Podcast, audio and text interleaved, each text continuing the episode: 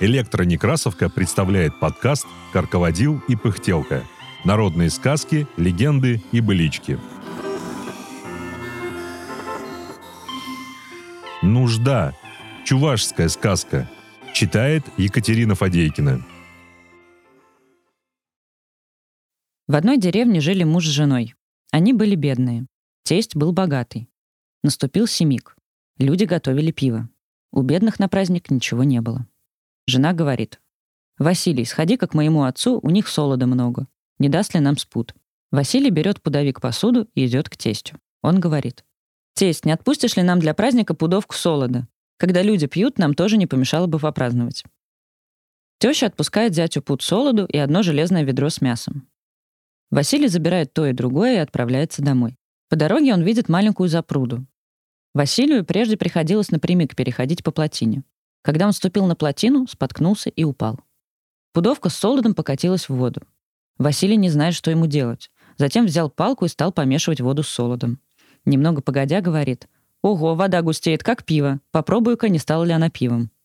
Припал к воде, попил и говорит, «О, я опьянел, надо спеть».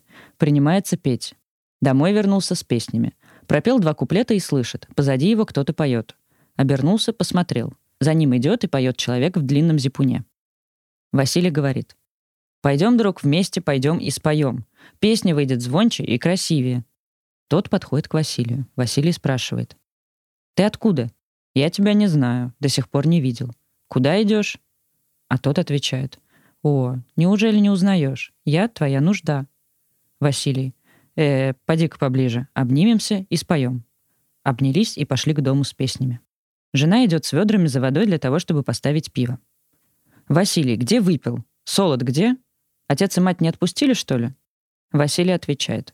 «Дать-то дали, но счастья нет. Переходя через плотину, споткнулся, упал.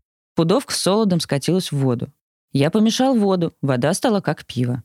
Попил и опьянел, принялся петь. Откуда-то взялся друг нужда. Не пришлось нам ставить пиво. Почерпни воды и пойдем скорее домой.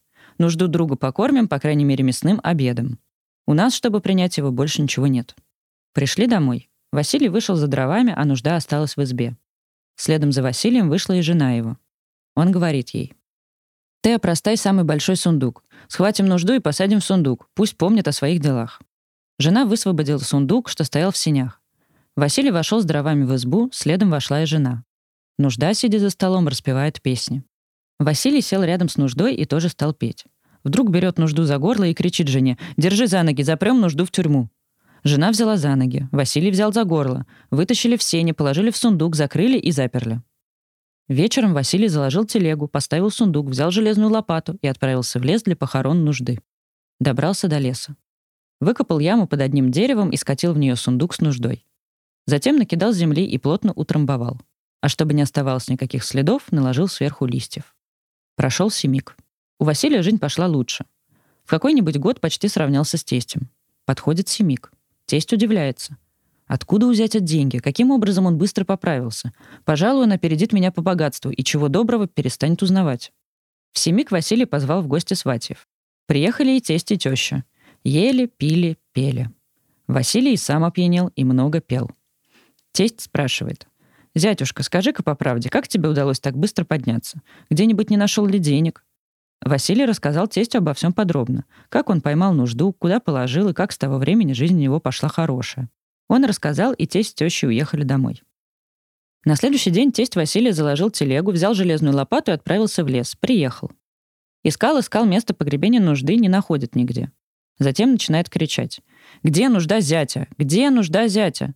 Нужда тоненьким голоском отвечает. «Здесь». Уже приближалась смерть нужды. Тесть услыхал голос нужды, нашел ее, выкопал и вытащил сундук на телегу и повез к себе. Во дворе отбил замок у сундука и вытащил нужду. «Иди снова к прежнему другу, поставь зятя на прежний путь». Нужда говорит. «Добрый человек, спасибо тебе, ты меня избавил от смерти. Твой зять недобрый человек. Если я покажусь ему, мне от него добра не видать. На свете я не видала людей добрее, чем ты. Я тебя никогда не оставлю». Сказала так и стала невидимой. В ту же ночь у тестя Василия пала лошадь. В Петровке сгорел дом с постройками. Так день за днем жизнь шла вниз. В какой-нибудь год остался он гол, как сокол. Пришлось даже пищу выпрашивать у людей. У Василия же жизнь улучшалась все больше и больше. Так в округе не стало таких богатеев, как богач Иван.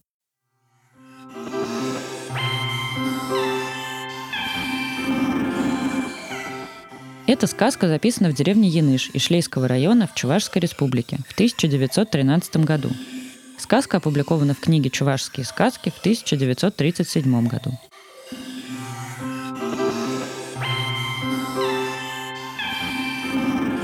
Над подкастом работали Илья Старков, Екатерина Фадейкина, Инна Маркова, Анатолий Соломатин. Все сказки из нашего подкаста можно найти на сайте «Электронекрасовка». Слушайте наш подкаст на удобных вам платформах. Ставьте оценки, не забывайте подписываться на нас ВКонтакте и Телеграме. Так вы будете в курсе всех наших новостей. Библиотека имени Николая Алексеевича Некрасова. Москва, 2023 год.